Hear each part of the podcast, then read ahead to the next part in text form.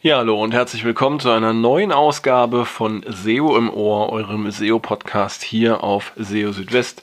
Wie immer mit den aktuellsten SEO-News der Woche. Und ja, auch in dieser Woche gab es wieder einige interessante News rund um Google, SEO und Co. Zum Beispiel sieht es mal wieder nach einem größeren Google-Update aus. Ungefähr einen Monat nach dem Core-Update vom Mai gibt es jetzt wieder deutliche Verschiebungen auf den Suchergebnisseiten. Dann haben wir einen Tipp dabei, der für all diejenigen unter euch äh, interessant sein dürfte, die Linkaufbau per Gastbeitrag betreiben.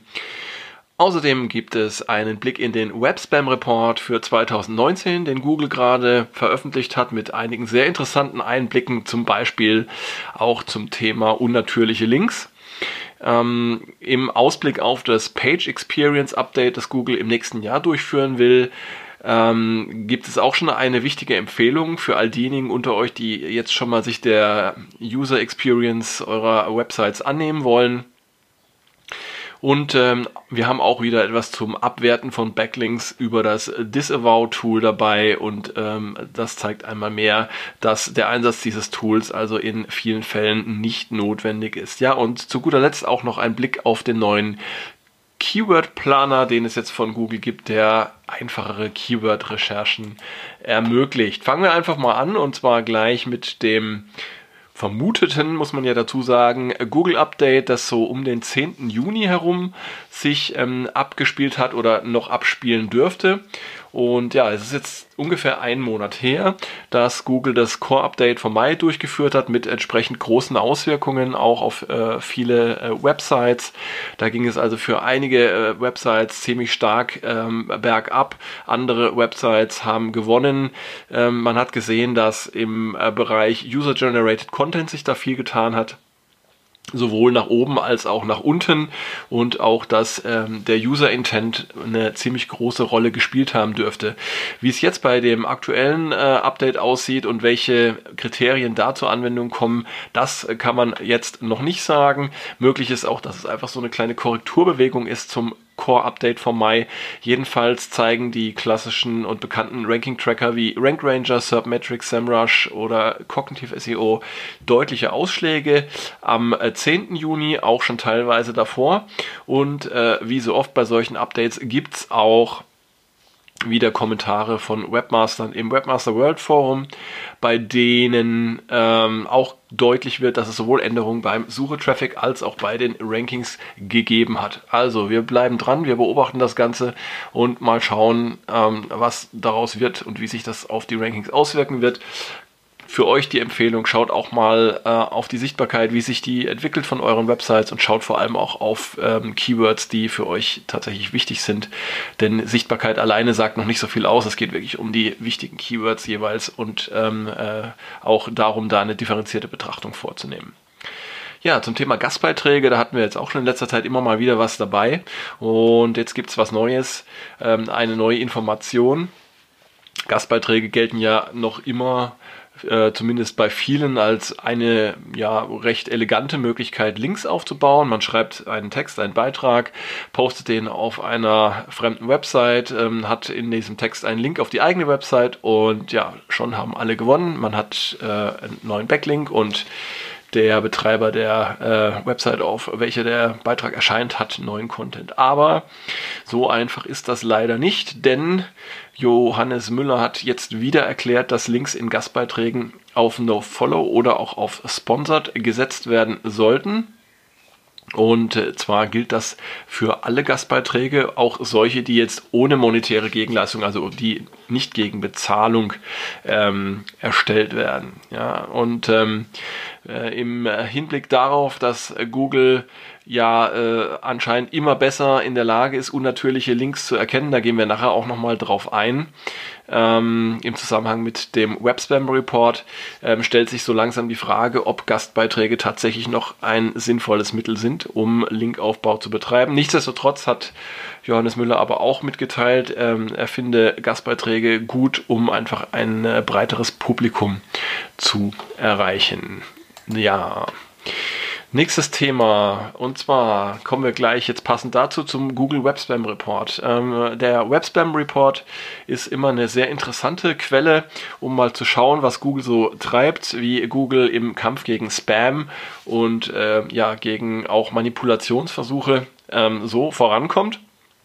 Und auch in dem Webspam-Report von 2019 gibt es ein paar interessante äh, Informationen, die ich hier mal zusammenfassen möchte. Zunächst einmal fand ich sehr spannend, dass Google laut eigener Aussage 25 Milliarden Seiten als Spam erkennt und das jeden Tag. Also müsst ihr euch mal vorstellen, wie viel Spam und wie viel Müll da letztendlich produziert wird, wenn äh, allein der bekannte oder erkannte Spam in einer solchen Größenordnung äh, sich bewegt. Ja, und laut Google ähm, hat das dazu beigetragen, dass 99% der Besucher auf Websites, die von der Suche aus erfolgen, nicht auf Spam-Seiten führen.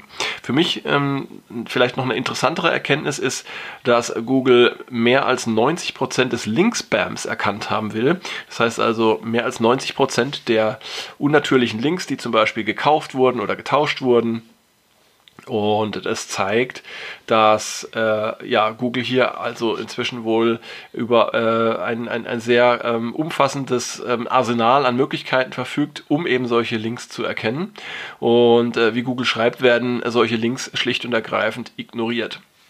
Ähm, das ist, äh, finde ich, eine sehr interessante Nachricht, äh, vor allem weil Google im Zusammenhang mit der äh, Behandlung von No-Follow-Links schreibt, dass ähm, ja diese Weiterentwicklung von No-Follow, die ja ihren Anfang jetzt genommen hat letztes Jahr mit der Behandlung von No-Follow-Links als sogenannte Hints oder Hinweise, ähm, ja, dass diese Entwicklung eben weitergehen kann ich könnte mir zum Beispiel vorstellen, wenn Google irgendwann ähm, in nicht allzu ferner Zukunft ähm, zuverlässig unnatürliche Links erkennen kann, ähm, dass dann ein No-Follow zum Beispiel gar nicht mehr benötigt wird. Und dass man dann einfach Links ganz normal setzen kann, ohne entsprechende Anmerkungen. Also das ist jetzt mal meine Erwartung oder meine Prognose, dass es irgendwann tatsächlich so sein wird. Es gab aber noch ein paar äh, weitere Informationen im Web Spam Report. Zum Beispiel hat es ähm, große äh, Fortschritte gegeben im Kampf gegen irre, irreführende und auch automatisch erzeugte und gescrapte Inhalte. Diese seien im Vergleich zum Vorjahr, beziehungsweise deren Auswirkungen seien im Vergleich zum Vorjahr ähm, um 60% gesunken. Nichtsdestotrotz bittet äh, Google auch seine Nutzer um Unterstützung, indem sie Spam in der Suche, Phishing oder auch Malware melden. Ähm, Jahr 2019 ähm, habe es äh, in 82 Prozent der äh, 230.000 gemeldeten Fälle tatsächlich dann auch konkrete Maßnahmen gegeben. Ja, und Google hat ähm, noch eine kleine Information: 90 äh, in 90 Millionen Fällen Webmaster äh, informiert über Probleme auf ihren Websites und 4,3 Millionen dieser Meldungen betrafen äh, manuelle Maßnahmen, die Google wegen des äh, Verstoßes gegen die Webmaster-Richtlinien verhängt hat. Also jede Menge interessante Dinge drin in diesem Web-Spam-Report. Ich empfehle euch, äh, den äh, euch einmal durchzulesen. Dann hatten wir zuletzt auch schon mal ähm, gesprochen über das sogenannte Page Experience Update das Google im Jahre 2021, also nächstes Jahr, durchführen möchte. Und dabei wird die User Experience in den Mittelpunkt, in den Mittelpunkt rücken und auch die ähm, sogenannten Google Core Web Vitals werden dabei eine Rolle spielen. Also das sind Kennzahlen, die neben der Ladezeit zum Beispiel auch die Stabilität ähm, einer Website beim Laden abbilden. Da hatte ich ja auch schon drüber berichtet in einer der letzten Folgen. Und ähm, ja, auch wenn das Update erst im äh, kommenden Jahr stattfinden wird und äh, Google auch erklärt hat, das Update dann auch ähm, ein halbes Jahr vor Inkrafttreten nochmal an, nochmals anzukündigen, sollte man bereits jetzt ähm, mögliche Verbesserungen für die Page Experience angehen. Ähm, das hat Johannes Müller ähm, empfohlen in einem Tweet. Ähm, er hat geschrieben, dass ähm, die Arbeit ähm, an der Verbesserung der Page Experience eine Weile dauern kann und dass die Nutzer jeden Fortschritt ähm, begrüßen würden, äh, den man mache. Und äh, von daher sei also auch ein äh, früher Beginn ähm, sinnvoll und gut. Ja, also man kann daraus auch ablesen, ähm, die Aufforderung fangt jetzt an, ähm, die Page Experience, User Experience zu verbessern. Und äh, eine Möglichkeit oder ein Ansatzpunkt, der sich dabei bietet, ist, dass ihr euch mal die ähm, Kennzahlen, diese Core Web Vitals für eure, für eure Website einmal ähm, anschaut. Und ähm, es gibt verschiedene Tools, mit denen ihr das schon machen könnt, wie zum Beispiel in der Google Search Konsole, in äh, Google PageSpeed Insights, webpagetest.org und auch mit Google Lighthouse. Also am besten jetzt schon mal anfangen, euch Gedanken machen, denn äh, ein halbes Jahr, wenn es dann mal angekündigt ist, ist schnell vorbei und wenn ihr dann erst anfangt, dann kann es tatsächlich knapp werden, je nachdem, wie groß eure Website ist und wie groß die Probleme sind, die ihr habt kommen wir zu einem anderen Thema und zwar äh, zum Disavow-Tool. Und ähm, auch darüber haben wir schon öfter gesprochen, wie sinnvoll oder wenig sinnvoll ist es, Backlinks abzuwerten ähm, über das Disavow-Tool. Ich bin ja ein Vertreter derjenigen, die sagen, ähm, äh, Disavow-Tool bringt in den meisten Fällen nichts. Also ähm, die Erwartungen an dieses Tool sind einfach viel zu hoch aus meiner Sicht.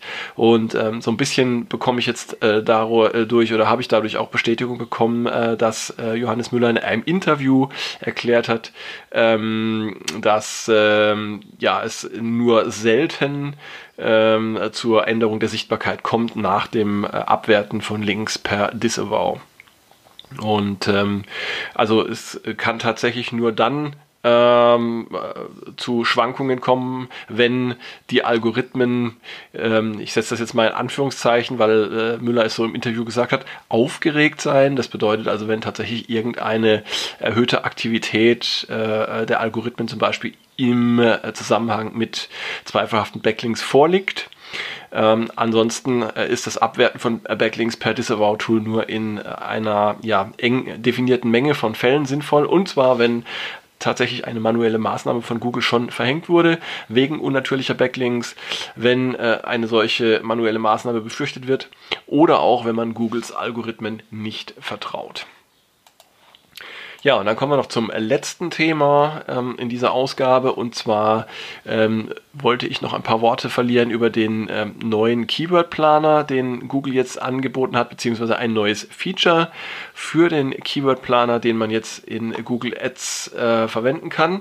Und zwar gibt es da eine Funktion, die nennt sich Keywords optimieren, ist noch mit einem Beta gekennzeichnet, also scheint noch nicht ganz fertig zu sein ähm, und, oder gerade in der Erprobung zu sein. Jedenfalls ist das sehr, sehr praktisch, denn äh, man kann jetzt, ähm, wenn man sich Keyword-Vorschläge anzeigen lässt, diese nochmal ähm, filtern nach verschiedenen Kriterien. Und äh, zwar ist es so, wenn, wenn ihr jetzt zum Beispiel nach dem Begriff Turnschuhe sucht, ähm, dann kriegt ihr erstmal eine, eine riesige Menge von äh, möglichen Keywords angezeigt. Es sind dann Keywords dabei, die mit Marken, äh, mit verschiedenen Markennamen versehen sind und auch solche ohne. Und dann habt ihr jetzt eine Filtermöglichkeit, dann könnt ihr gleich sagen, ihr wollt jetzt zum Beispiel nur die Keywords haben, die eine bestimmte Marke äh, oder in Verbindung mit einer bestimmten Marke stehen oder eben auch äh, Non-Brand Keywords. Dann habt ihr gleich mal schon eine Menge von Keywords ausgeschlossen, die die ihr vielleicht gar nicht haben wollt.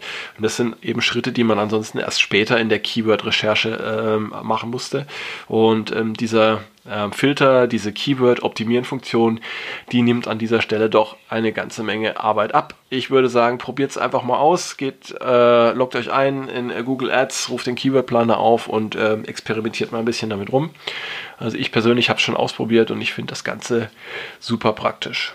Ja, und das war es auch schon äh, für diese Woche bei SEO im Ohr.